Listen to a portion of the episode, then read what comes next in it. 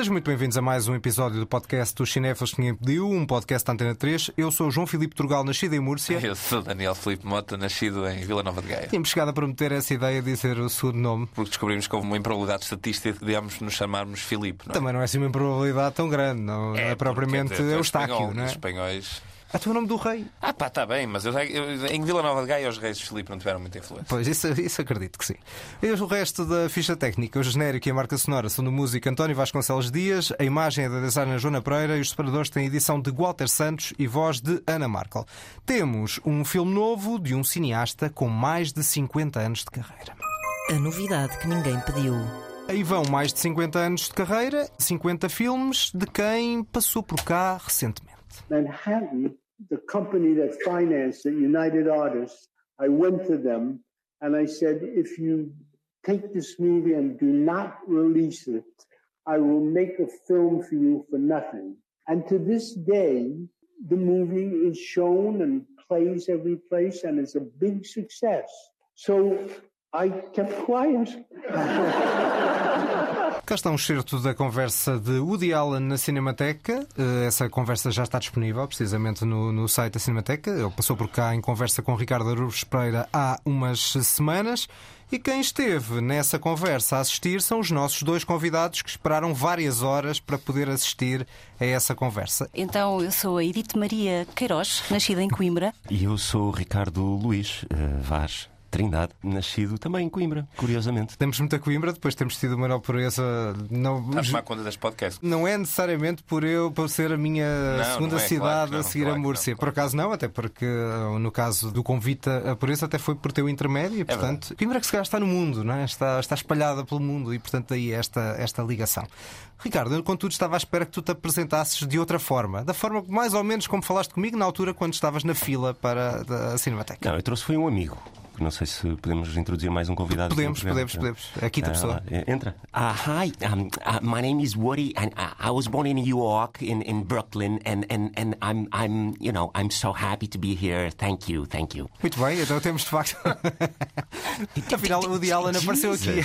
O Woody Allen apareceu, Apareceu, aqui. apareceu. uh, Obrigado, obrigado, Woody. Exato. Ah, uh, y- y- you're welcome. o nosso convidado especial para esta, para esta sessão. Este de Ellen sou muito mais jovem que o do excerto da entrevista que passaste há bocado. Isso é verdade. É por E- estar feliz por estar aqui. é, exatamente, é a alegria de estar aqui connosco. Claro. Eles eram um sonho de criança, viram aos cinéfilos que. Cinefiles That Nobody Asked For. Exato. Exatamente. O, o Ricardo, põe no mais, é, é ator e ainda antes de falarmos só do Woody Allen, dizer que eh, um dos filmes em que ele entra, a Síbila, estreia hoje. Não sei se queres fazer é uma pequena promoção, vou-te dar a oportunidade. Ah, sim, o filme, o filme estreia hoje. Eu vou estar no, no Nimas ah, a ver essa grande estreia. Um filme realizado pelo Eduardo Brito, grande amigo, a quem manda um grande abraço. E muito bem realizado. Gostei muito de fazer o filme. Uh, Fartei-me de aprender e. Baseado na Agostina, não é? baseado no livro de, de Agostina. E que dizer mais? Que vão todos ao cinema ver, ver este filme português, baseado numa obra portuguesa, das nossas maiores autoras, e pronto, é isto. Está aqui lançado então o desafio para ver este romance histórico, desta adaptação ao cinema da obra de Agostina Bessa Luís. E agora sim vamos falar de Woody Allen e vamos falar do novo filme. Mas antes disso, só perguntava-vos como é que foi verem, eh, fãs de longa data, como é que foi ver o Woody Allen eh, cara a cara. Foi um momento muito emocionante. Eu confesso que já não estava à espera de ver o Woody Allen tão perto na vida. Estou sempre a dizer que não estou preparada para viver num mundo sem o cinema de Woody Allen e o Woody Allen tem quase 90 anos. Vai acabar por acontecer. Uh, vai acabar Desculpa. por acontecer. Uh, e não estava, Talvez não. não estava à espera desta oportunidade. Portanto, enviei um enviado especial à Cinemateca para ficar lá desde manhã à espera de, de bilhetes. E mesmo assim. portanto, aproveitaste da paciência de Ricardo Vaz Trindade. uh, sim, da paciência e de o não ter nada para fazer. Isso é mentira. Separado por Isso é absolutamente mentira que eu deixei louça por lavar. E mesmo assim fomos das últimas pessoas a entrar na Cinemateca. Havia uma fila que chegava cá abaixo à avenida, à entrada do São Jorge. Aquilo foi uma verdadeira loucura, mas conseguimos, conseguimos, portugueses, conseguimos. Eh, e, e pronto, tivemos a oportunidade de ver eh, o Woody Allen muito velhinho, mas eh, ainda muito lúcido e muito engraçado. Um Ricardo Araújo Pereira muito nervoso, que Ah, isso também foi é muito, verdade. muito, muito curioso. Claramente também emocionado e um bocadinho ansioso com aquele momento. Isso também resulta da tua análise psicológica, como psicólogo que és? Uh, sim, toda a minha análise ligação ao cinema do Woody Allen é psicológica. E o que Há não falta. coisas, coisas muito problemáticas aí para o meio para descobrir. Imensas. Sim, sim. Ainda, ainda há ali muita coisa por resolver, não é? Uf, Aos sim. 90 anos. não sei se vai a tempo. Não sei se foi.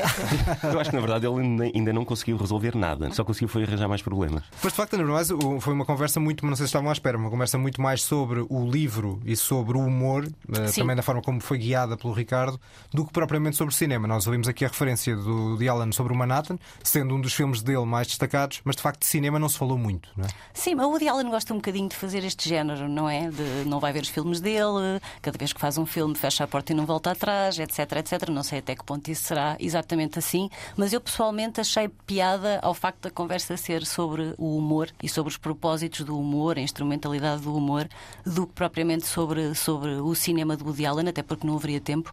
E eu acho que é uma, uma conversa cada vez mais pertinente. Aliás, esta semana comemoramos o Dia da Saúde Mental ah, e eu acho que nós temos de começar a olhar para o humor como uma ferramenta fundamental de. De saúde e de saúde mental. É também por isso, ou talvez até especialmente por isso, que eu gosto tanto do cinema de Woody Allen e do humor do Woody Allen. Uh, Reitero tudo o que é dito disso. Acho que foi revelador também, de, de alguma forma, vê-lo pessoalmente e ouvi-lo pessoalmente. Ele é uma pessoa bastante mais simples do que, do que aquilo que uma estrela pode dizer à primeira vista. É uma pessoa que desconstrói qualquer tentativa de, de intelectualidade com uma certa simplicidade e acho, e acho que isso também se, se vê nos filmes dele. E é um velhinho muito simpático neste momento. Ele com 40 anos já parecia ter 80 de uma certa maneira, portanto, Certo, também é sim, verdade. Sim, há ali, há ali- é, o, é o cabelo fino dele. É, portanto envelheceu bem, não é? Nesse aspecto. Sim, é verdade, é verdade. Mas até a maneira como ele se veste, como ele gesticula, como ele fala, é de uma forma muito terra a terra. Muito bem, mas na verdade vocês não estão aqui para falar propriamente dessa conversa, mas do novo filme, do Golpe de Sorte. Filme passado em Paris. Fanny Fanny Moreau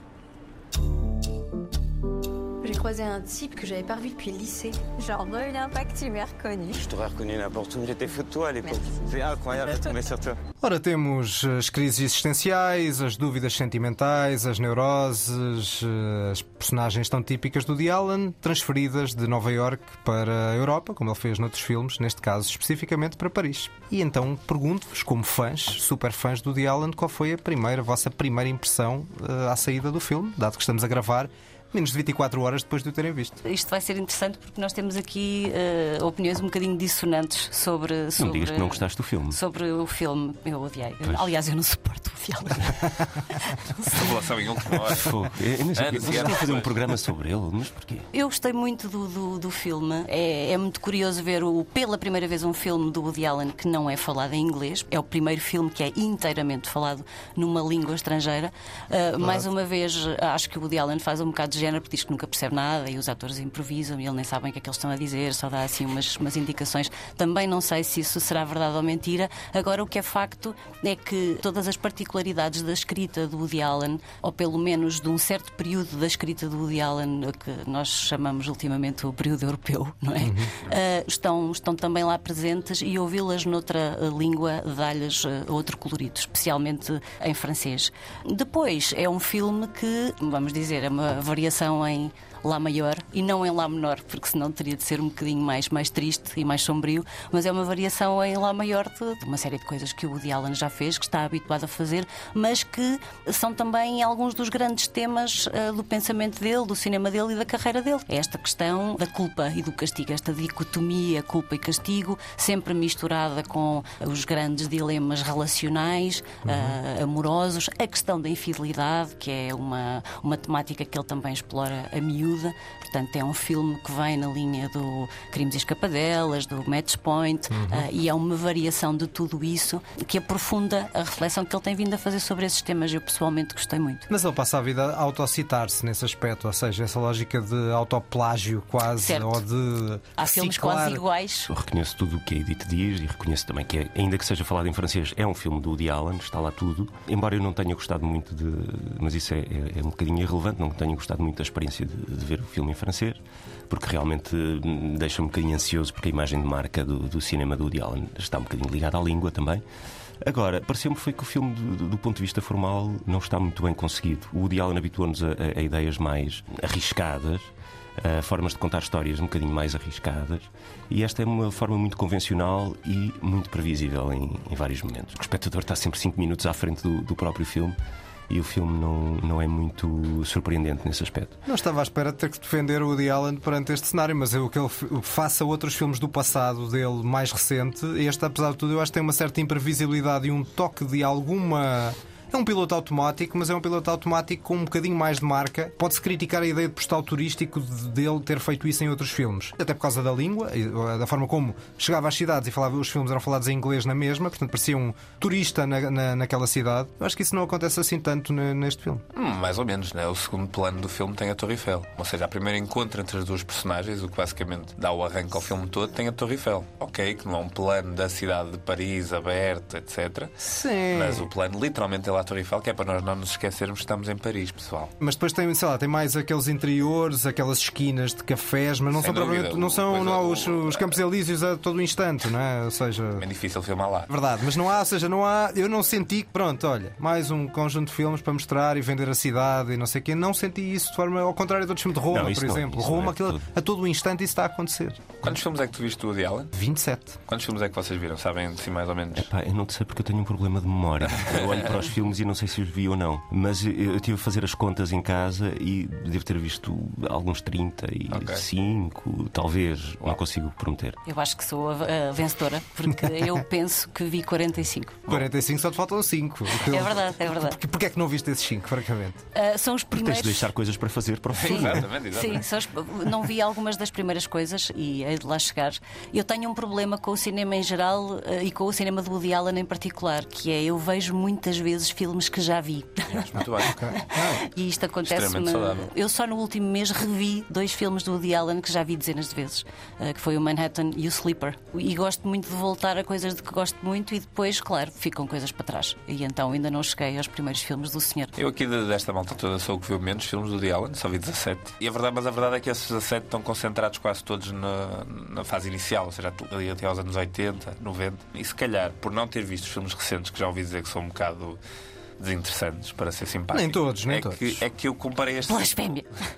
Desculpa, estou constipada. Não, ainda mais, ainda mais. Prepara-te, Edith, vais-te espirrar imensas vezes.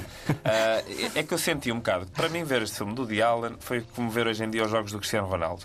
Em tempos aquilo foi giro, mas agora já é um bocado deprimente. E eu, ao, ao fim da primeira cena deste filme, eu estava dizendo, já sei exatamente tudo o que vai acontecer. E o filme não me surpreendeu uma única vez, nem em termos formais, nem em termos de nada. Achei um filme muito banal e eu percebo que, se calhar, há aqui um lado confortável de chegar a uma coisa que já sabe o que é que vai acontecer. Ah, é o Woody Allen. Ah, vai haver uma traição. Ah, não sei o quê. Ah, se calhar mais vale ver os filmes antigos do Woody Allen do que ver este. E eu acho que o facto do filme ser escrito, ser falado em francês, roubou alguma da- do ritmo e alguma da dinâmica, que era o que eu achava mais interessante nos diálogos do Woody Allen. E ficamos com um filme que me parece quase uma tentativa de alguém imitar um, um- um filme do Woody Allen, ou um Match Point, ou um Crimes e Escapadelas, que já aqui foram falados, porque as comparações são óbvias. Eu diria até que este filme, apesar de tudo, é muito mais o Woody Allen do que o próprio Match Point, porque o Match Point acho que tem uma, uma carga dramática e um peso que este filme eu acho que apesar de tudo não tem. E É há ali determinados E daí, momentos. e daí a variação é lá maior. Exato. Mas, mas precisamente por isso é que o Match Point de repente se destaca, não é? Porque o Woody Allen volta e meia, de, assim, de 5 em 5 anos, lá faz um filme que, que sai um bocadinho da caixa e quando ele faz isso é muito bom. Eu, eu acho que este, o, Golpe de Sorte, é claramente um filme que, que pertence à, à caixa dos filmes B do Woody Allen. Não deixa de ser um Woody Allen, não deixa de ser interessante. não deixa de ser interessante. Eu Não, não, não não, deixará de estar na história, mas eu acho que, eu acho que está, está na caixinha dos outros filmes do Woody Allen. Eu, eu compreendo perfeitamente como dizes isso. O filme que já foi citado, eu vou-vos mostrar aqui um pré-plágio, ou plágio neste caso, mas neste caso podia ser. Não, automóveis, neste caso podia ser o pré-plágio, porque este filme já foi plagiado antes do tempo. If I'm not prying, did you ever resolve your personal difficulties? Yes, actually. Uh, it resolved itself. The woman listened to reason. Did she? That's wonderful. So you got a break. Estamos aqui a falar de crimes e escapadelas, do golpe de sorte, de uma situação uh, amorosa se ter resolvido como por magia. E lá está, é exatamente o que acontece aqui, sem revelar muito sobre. Não, sobre, fazer desaparecer sobre a é história. magia. Exatamente. Ou- Sim, ou mas esse é também um dos temas, não é, recorrentes do cinema do Woody Allen. E, aliás, ele, ele diz uma coisa muito engraçada que ele disse também na entrevista na Cinemateca relativamente à sorte. Ele diz que é uma pessoa que teve muita sorte na vida. Tudo lhe chegou assim de uma maneira eh, relativamente simples, teve pais que o apoiaram muito, teve amigos, teve oportunidades e as coisas foram fluindo de uma forma natural, sem que lhe desse especial eh, trabalho. Eu, o Woody Allen insiste muito nesta coisa da sorte, nesta coisa do acaso e em como o acaso pode transformar inteiramente a vida de uma pessoa, um momento do, do acaso. E este filme, como noutros filmes no passado, é mais uma vez sobre isso, misturado depois com outros temas de eleição, com a questão da culpa, do castigo, esta variação em lá maior do tema, não é? Aqui é mais focada na, na dimensão do castigo, enquanto o Match Point era mais focado na dimensão da culpa.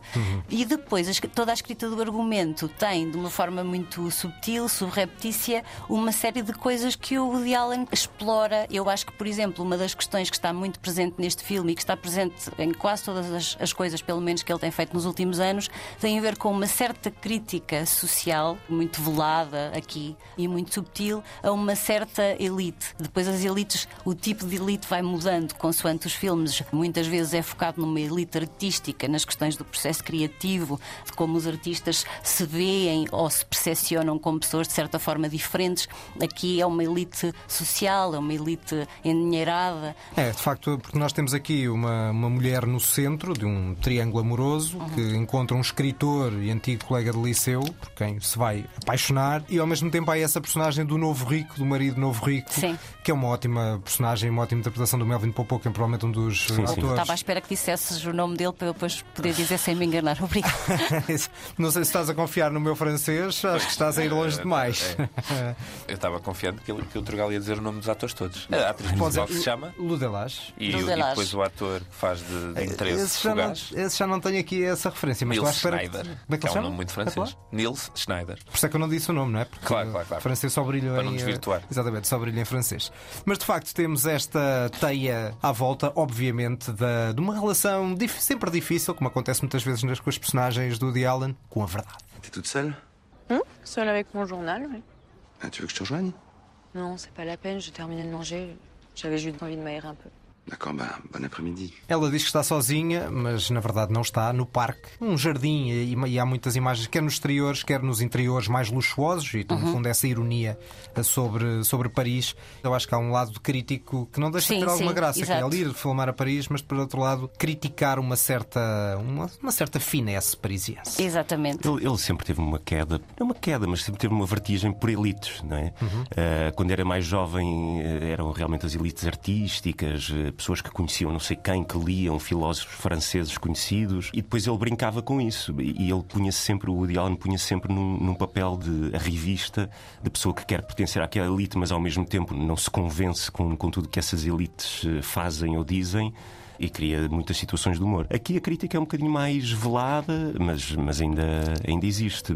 Mas realmente os últimos filmes dele têm sido todos passados normalmente em ambientes um bocadinho Elitistas. upper class. Sim, sim. Provavelmente também se reflete na condição do, do próprio Allen, não é? Que neste momento já deve ser uma pessoa com, Algum com dinheiro, com algum dinheiro para falar uh, curto e grosso.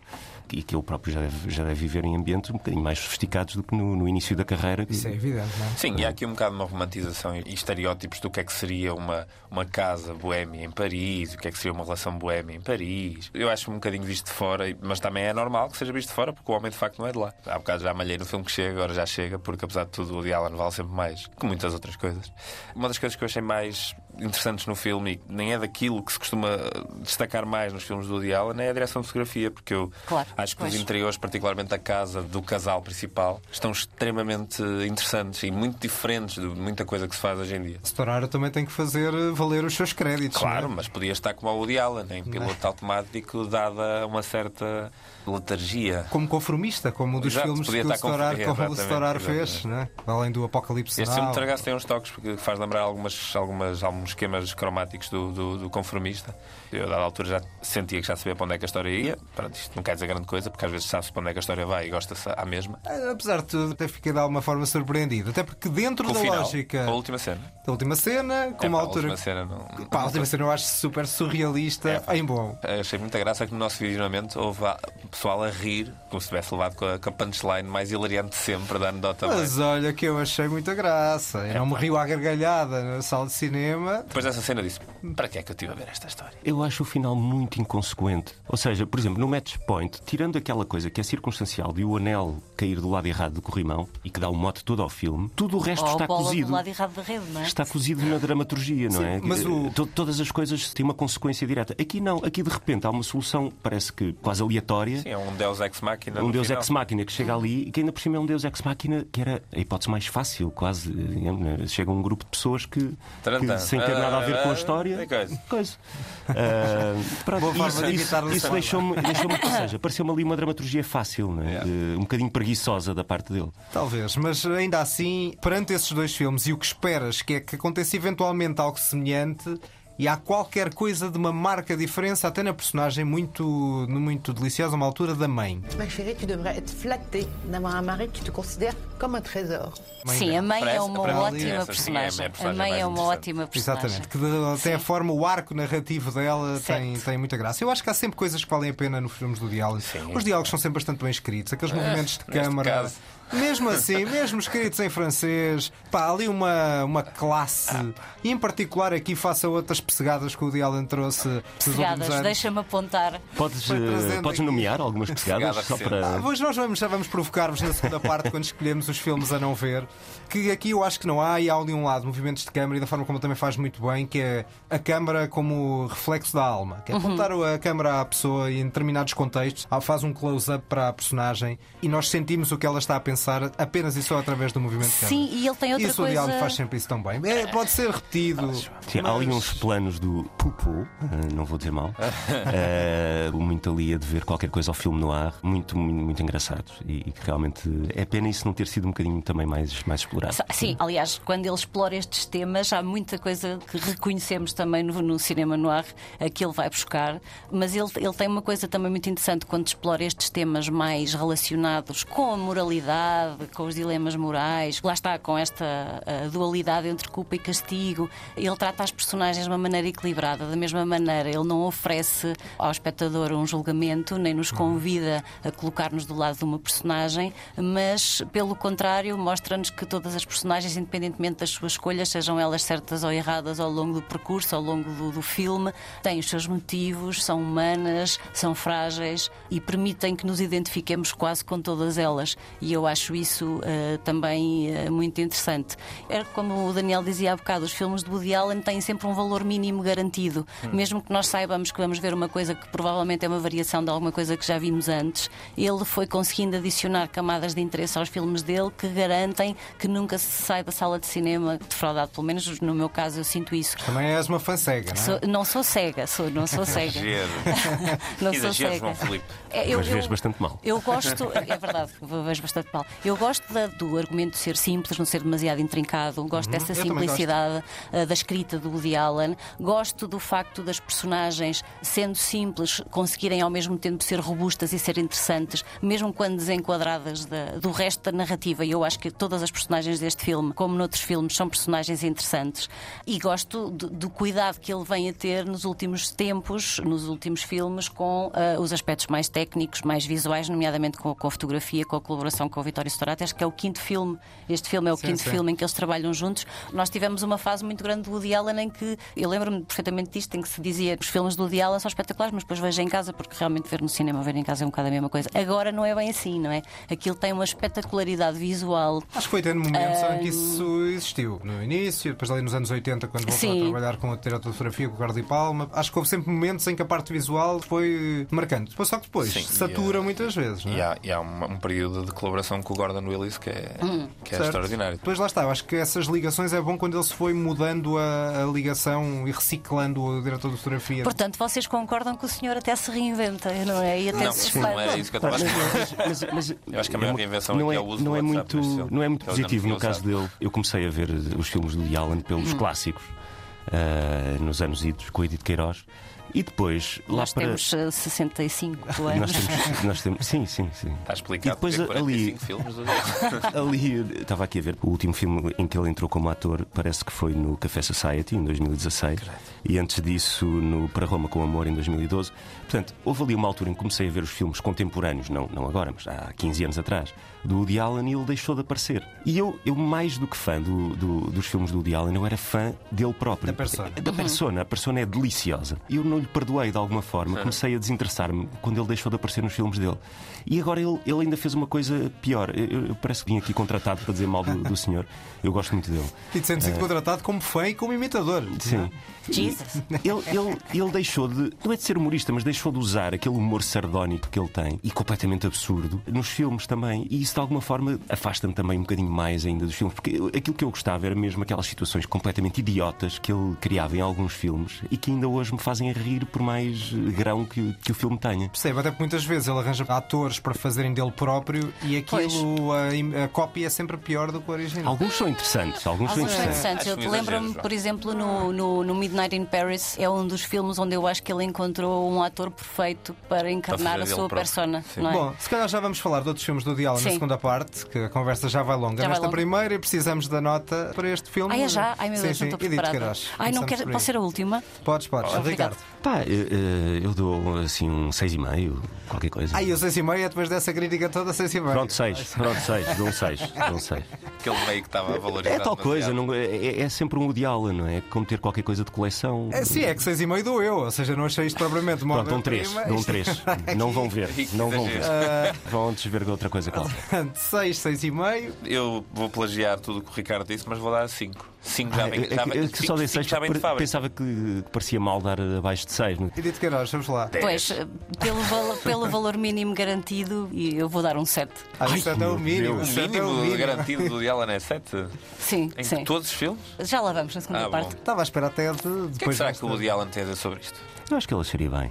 Eu acho que ele seria Eu estava-. Eu estava a contar com Eu o estava à próprio... espera que o nosso Woody, o nosso amigo Woody aparecesse agora aqui. Ele foi à casa de banho. mas- Olha, olha, olha, entrou agora. Uh, hi, hi guys. I, I'm back. I just went to, to, to, the bathroom in, in, in New York, and, and I just came from my second divorce with, with Maya, and, and, and I, I'm destroyed. I, I, but I love you. I love. Where, where are my glasses? I can't see. I can't see. Where, where, where am I? Where's Larry David? Larry. Where, where, oh, Jesus, I'm, I'm going. Agora o I Love You era para a Edith, eh, porque claramente o Allen percebeu quem é que deu a melhor nota. Exato. Faltas tu, não é? João Não, não. Ele deu Eu 6,5. dei seis e meio, Ele assumiu Portanto, a média fica para com aí. cinco- 6,125. 6.125 é esta a média com que fica. Pronto, é o de Allen corrente. Estava à espera de uma, uma média mais elevada porque vocês iam. Será que há malta que a está a ouvir estes episódios e faz as contas ao mesmo tempo que tu, para ter certeza que tu estás certo? Mas estou, é que tu nunca confirmaste. Eu nunca confirmei. Bom, vamos para a segunda parte e vamos continuar a falar do diálogo. A lista que ninguém pediu. Nesta segunda parte vamos escolher filmes a não perder e a não ver do Woody Allen. Só eu e o Mota é que escolhemos a não ver porque da vossa parte achámos que era um. Exato, blasfémia, cá está.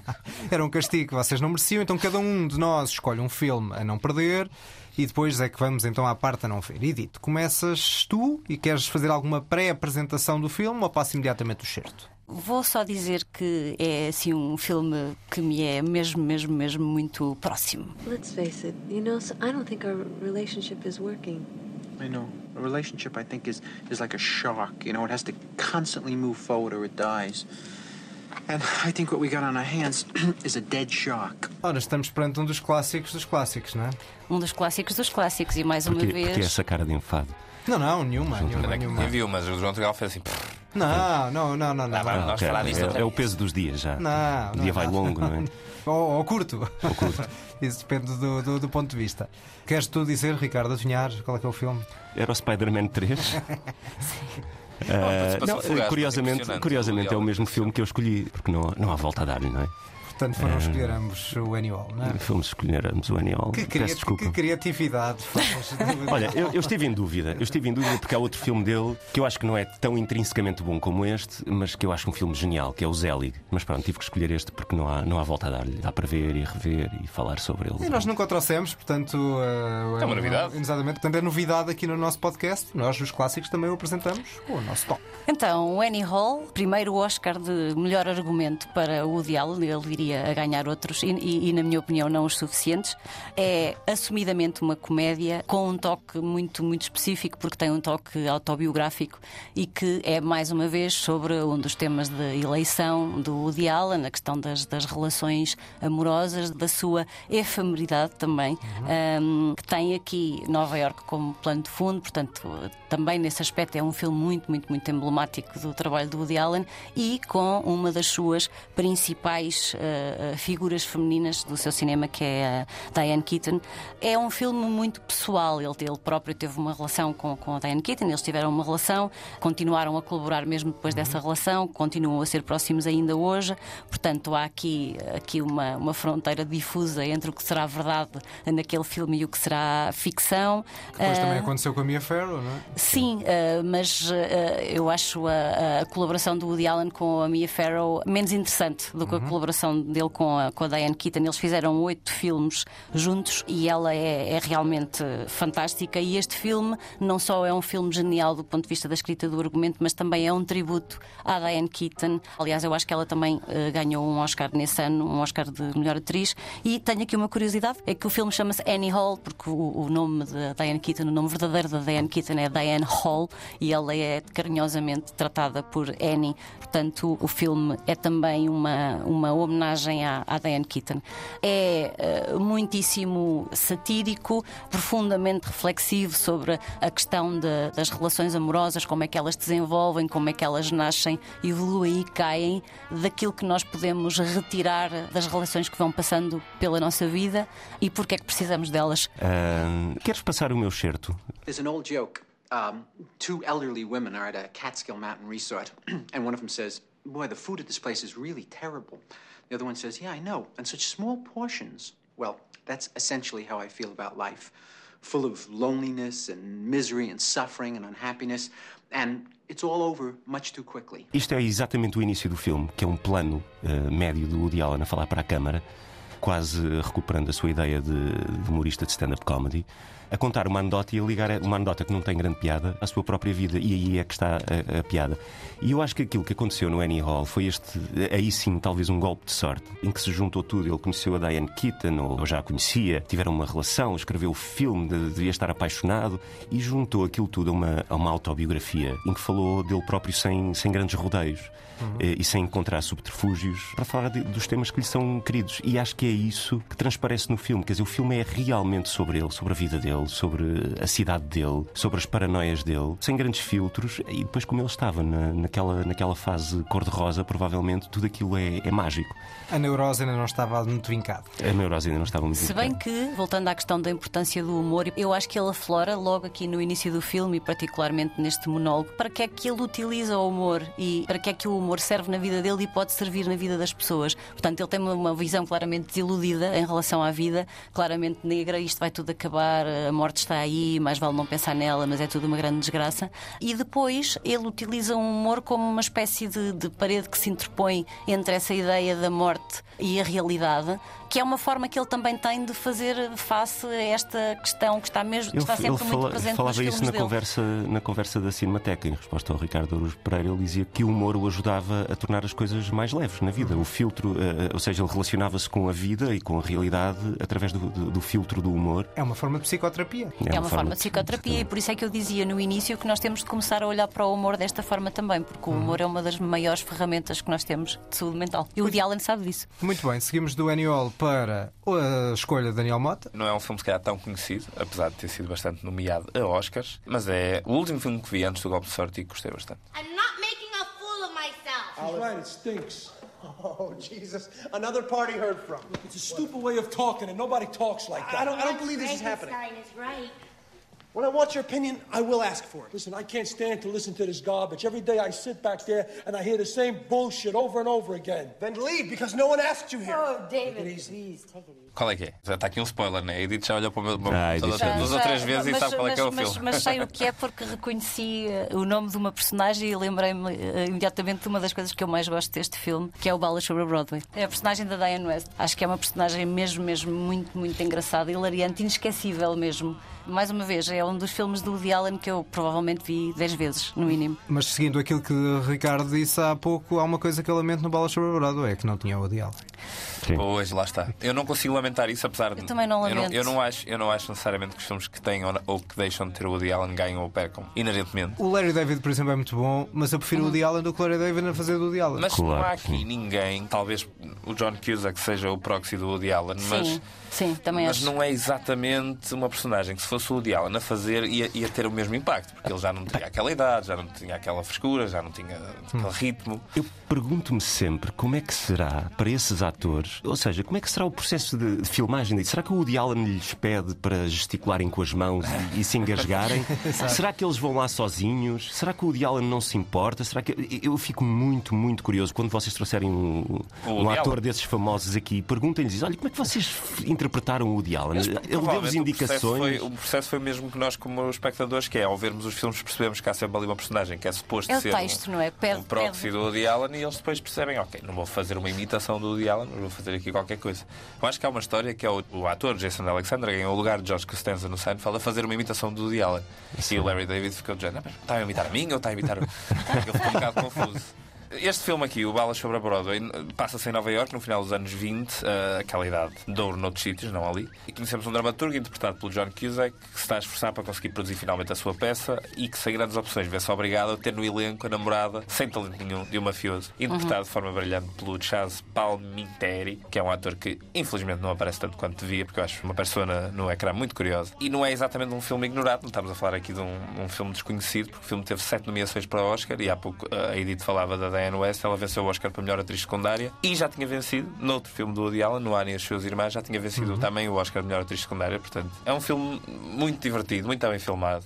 E ao contrário do golpe de sorte, manteve-me o tempo todo dizendo: Mas que raio é que vai acontecer agora? O que raio é que vai acontecer agora é ótimo porque também serve para o meu filme. Vamos continuar no mesmo tempo, eh, na mesma altura temporal. Vamos continuar nos anos 90. Há uma ligação entre os dois filmes que vocês escolheram até agora que se juntam neste, nesta minha escolha. Oh, wait a minute. No, no, just wait. Wait, wait. Let's go. My life is passing in front of my eyes. The worst part of it is I'm driving a used car. Okay, now you think they'd loosen this stupid thing? I'm scared. Oh, oh my God. It's her. So that's where he hit her. Oh, Jesus. Claustrophobia and a dead body. This is the neurotics jackpot. Ora, temos aqui um jackpot neurótico. E o que é que vocês acham? Que filme é que vocês acham que é? A comédia sexual na noite de verão? É? Não é. Não é, caramba. É tem que ser nos anos 90. Edith. Portanto, é a poderosa Afrodite? Também não? Não está fácil. Tirei, tirei a sorte porque eu não vi. Pá, é um. Rosa é- Púrpura do Cairo? Eu- também podia ser, mas não, esse é mais, é mais antigo. É o Woody Allen a gozar com os thrillers, como eu acho que nunca É as fez com de- tanto. de Harry. Esse também é ótimo, tem a personagem do desfocado. Mas também não é esse, pá, também é não é tão esse. bom. Melhor Também piada é de esse. sempre. E portanto já vieram, já passaram por vários, mas não passaram pelo Manhattan Murder Mystery, que é este Ah. filme, o misterioso assassino em Manhattan, e que é o regresso da Diane Keaton Da Diane depois Keaton, da maravilhosa. break-up com a Mia. Farrow.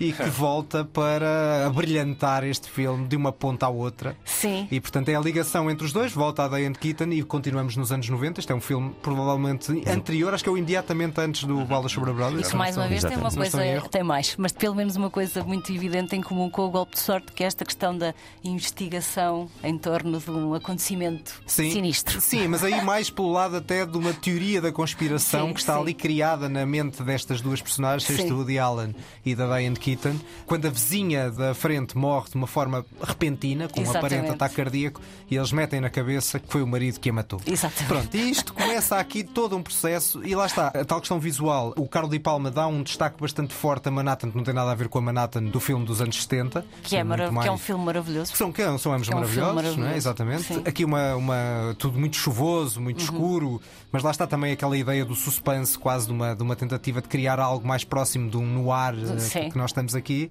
com citações de mestres de cinema de suspense, ou seja, é o Woody Allen a satirizar, por um lado, mas a homenagear, A a homenagear. homenagear o género ao mesmo tempo. Sim. E há citações muito óbvias de Hitchcock, do Orson Welles, que estão aqui, que estão aqui presentes, do Billy Wilder. É o Woody Allen, provavelmente na fase em que eu mais gosto, que é a fase do final dos anos 80, do Ana e as suas irmãs, do Crimes e Escapadelas, início dos anos 90 com este filme.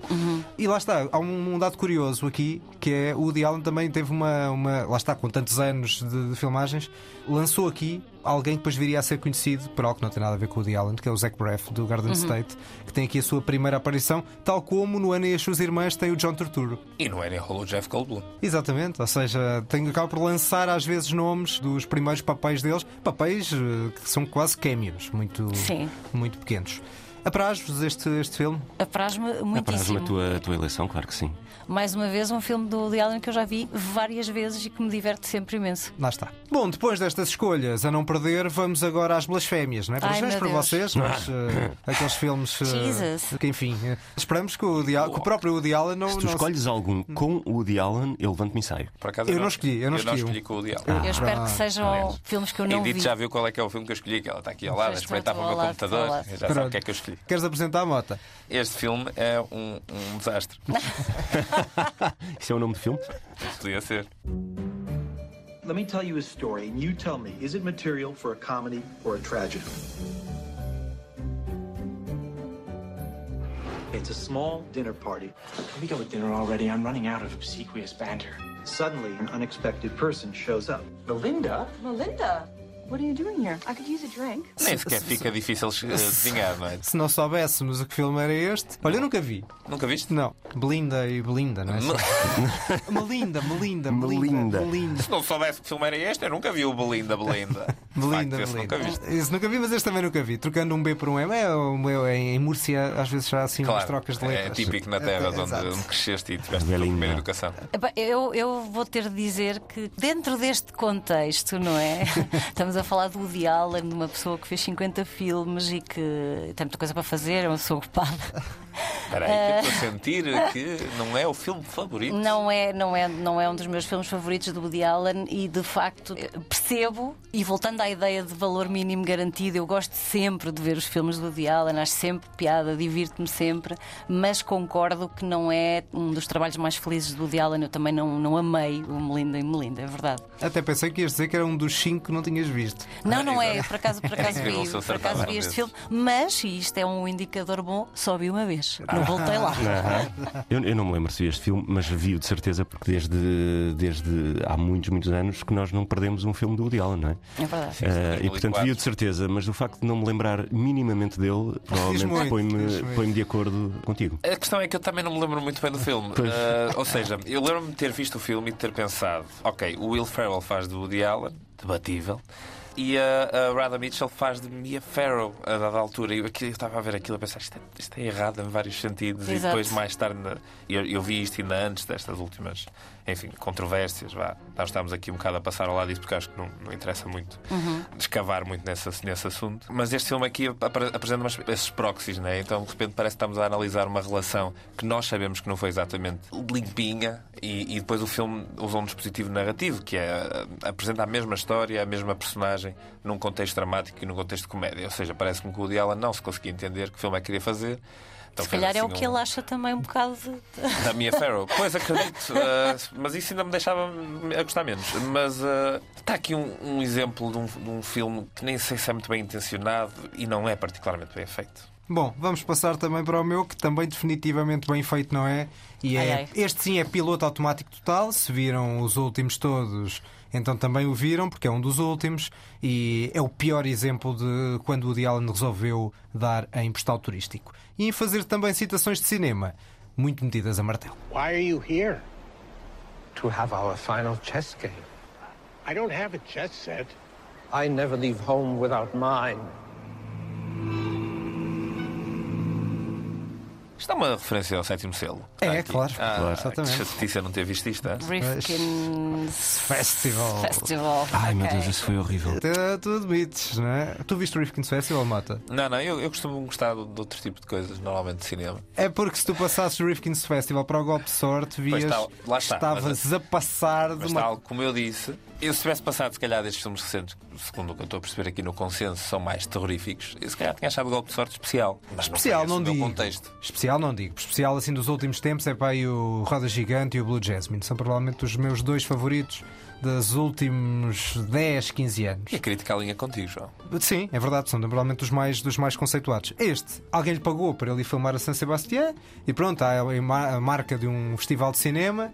E depois tem o Wallace Shawn a fazer do Woody Allen, lá está. Também não, não particularmente inspirado como o Larry David é, apesar de tudo. É de- o Wallace Shawn já é por si uma personagem muito caricata. É difícil. Ou com uma Scarlett Johansson a fazer de Woody Allen, como à altura ela, ele punha a Scarlett Johansson a encarnar algumas das características e ela fazia-o bem, por exemplo, um filme como o Scoop, que é muito, muito divertido. Lá está, é, é daqueles que ninguém se vai lembrar quando for uma, uma recapitular a carreira do Woody Allen e eu acho que este quase nem chega ao mínimo. É daqueles que, É que está ali na barreira. menos, está ali é? na Lá barreira. está. É um filme que tem um argumento completamente desconectado, não é? Eh, Sim. personagens. eh, como é que tu dizes? Tu usas uma expressão boa. Ao, ao calhas. Ok.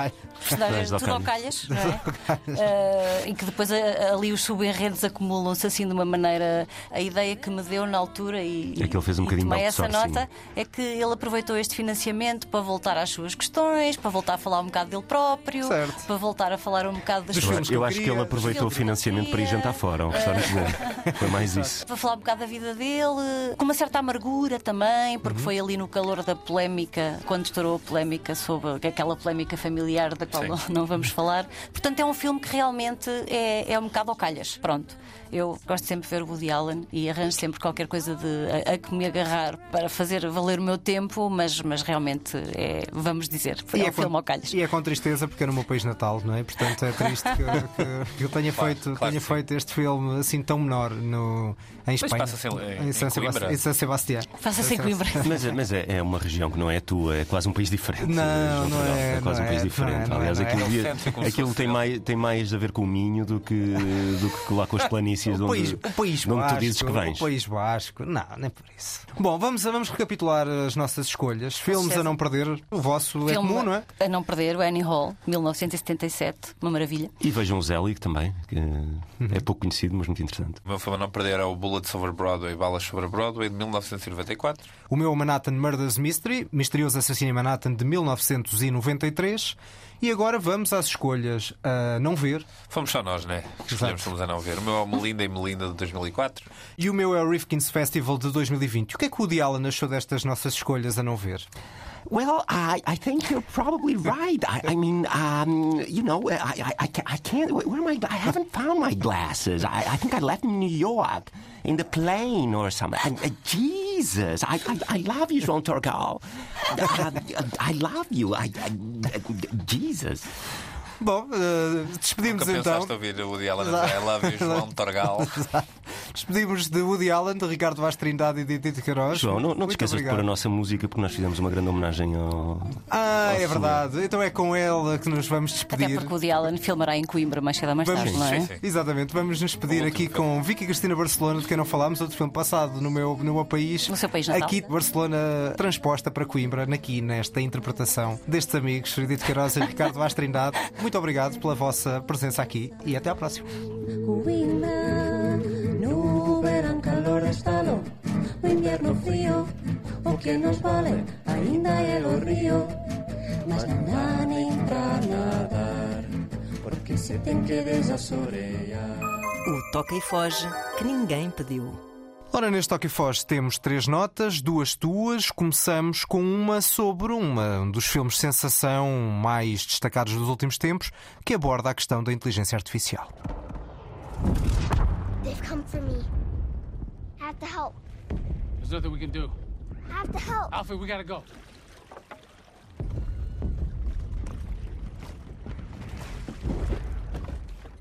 Alfie! Alfie!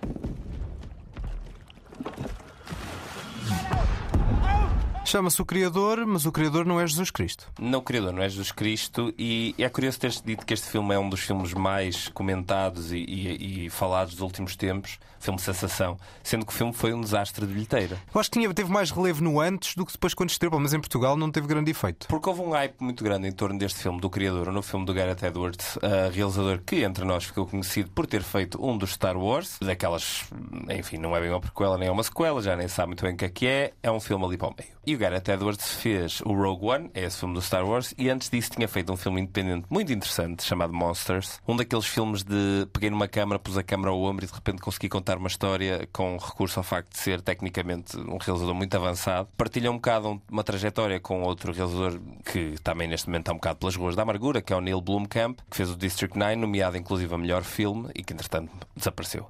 Este, o criador, surgia envolto em alguma antecipação e expectativa, particularmente no lado técnico, e esse eu devo dizer que, que ir ver o filme não me desapontou nada. O filme custou muito pouco, muito menos que inf- infelizmente hoje em dia custa um blockbuster. Estamos a falar de filmes que custam para cima de 200 milhões, este filme custou 80. Essa até era uma das, das virtudes que se destacava do filme, era conseguir fazer um blockbuster sem os fundos milionários, ainda que 80 milhões, não seja provavelmente uns trocos, não é? Não é uns trocos, mas, mas no cenário de hoje em dia é. Ah, e é um filme com uma série de atores eh, caras conhecidas, desde o, o John David Washington ao a Alison Janney, ao Ken Watanabe. Temos vários atores extremamente conhecidos ah, no elenco. O que temos depois é um filme que de facto calhou de faltar ter argumento. Tem uma história muito básica, muito desinteressante, mas vale a pena ver. Mas agora aqui é para os interessados em técnica. Vale a pena ver como é que um filme desta envergadura hoje em dia já é possível ser filmado com uma câmara que custa 3 mil euros. Ao contrário de um filme normal, com uma câmara caríssima, lentes caríssimas, este filme foi filmado por uma câmara que está mais ou menos ao alcance de qualquer um de nós comprar. Portanto, a desculpa já não está no meio técnico. O filme em si resultante não é tão interessante assim, infelizmente. O Gareth Edwards tem jeitinho para filmar, mas não tem muito jeito para contar uma história com pés e cabeça. E é uma amálgama de clichês e não me entusiasmou nem um pouquinho. No entanto, tenho uma, uma outra curiosidade. Neste exceto conseguiu-se perceber a utilização da banda sonora e a forma como os efeitos sonoros são colocados é bastante parca e acaba por ser uma experiência mais, mais calma do que muitos blockbusters hoje em dia que são. Este não. Este consegue-se manter ali num sítio mais interessante, mais contido e até que podia ser mais emocional, só que infelizmente não há argumento. Seguimos para o crime tratado em França. Madame Colly, savez-vous pourquoi vous avez tué votre fille Je ne sais pas.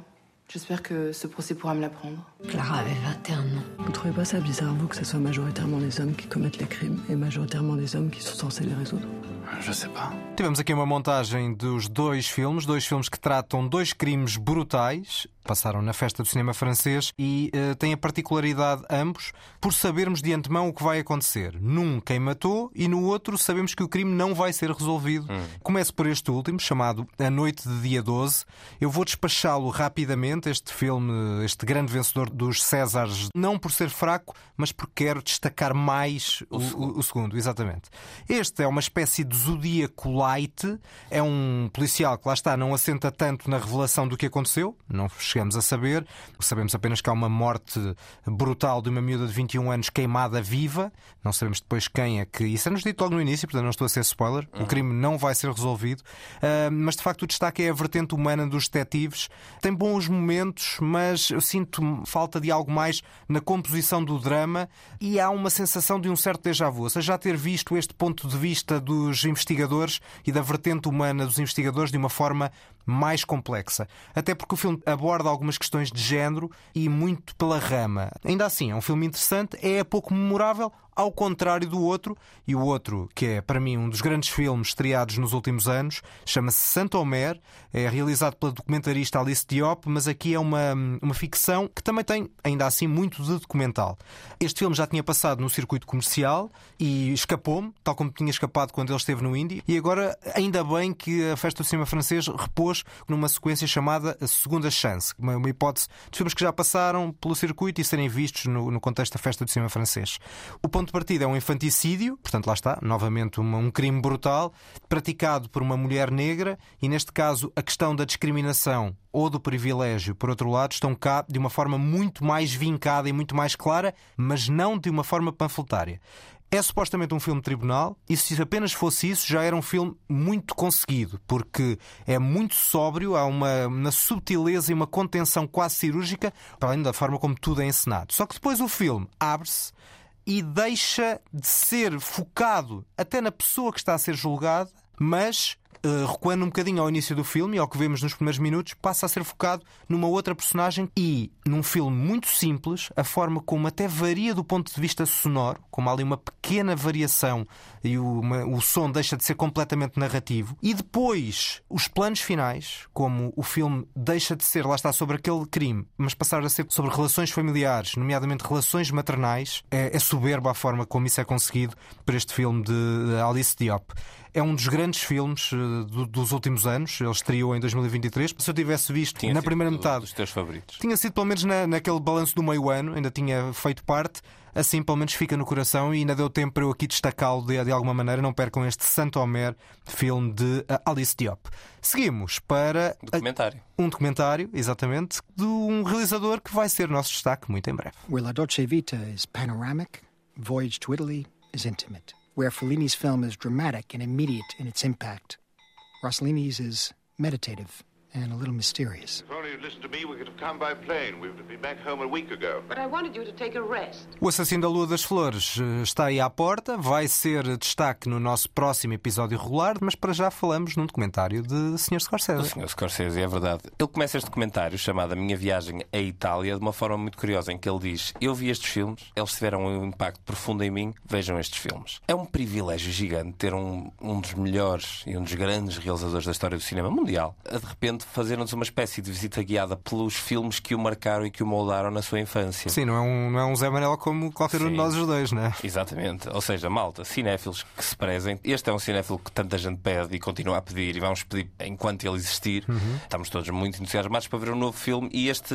A Minha Viagem à Itália, tem este lado muito pessoal da história do Scorsese estar diretamente ligada e interligada com os filmes. E depois ele analisa a forma como a Itália do pós-guerra se redefiniu e se reconstruiu em termos sociais em torno da identidade que ia sendo apresentada nos próprios dos filmes. Claro que isto nunca será circunscrito apenas ao cinema, mas é, mas é curioso porque estamos a ver uma pessoa que entende o mundo através da arte que produz. Ou seja, ele entende tudo o que lhe se é apresentado através daquilo que ele apreendeu mais. O Scorsese é uma biblioteca infinita de filmes, ele deve ter visto tudo. A impressão que dá quando se fala com ele. Há uma história muito, muito curiosa que é, a dada altura, o Edgar Wright, o realizador, pediu-lhe uma lista de filmes britânicos. E o Scorsese disse: De que década? E o Edgar Wright disse: ah, Não sei. E ele: Ok, então deixa de estar. Então acho que o Scorsese lhe mandou uma lista de 200 e tal filmes. Todos britânicos. 30, 40, 50 só. É uma enciclopédia, é um, é um super cinéfilo. Se, se é que há, ele é um deles.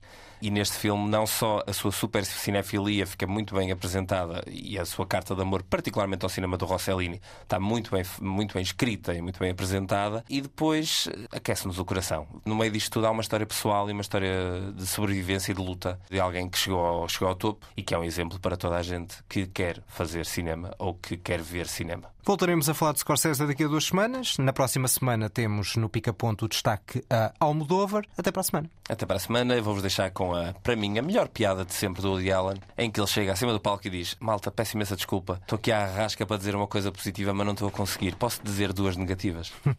é uma piada matemática para o Tregal.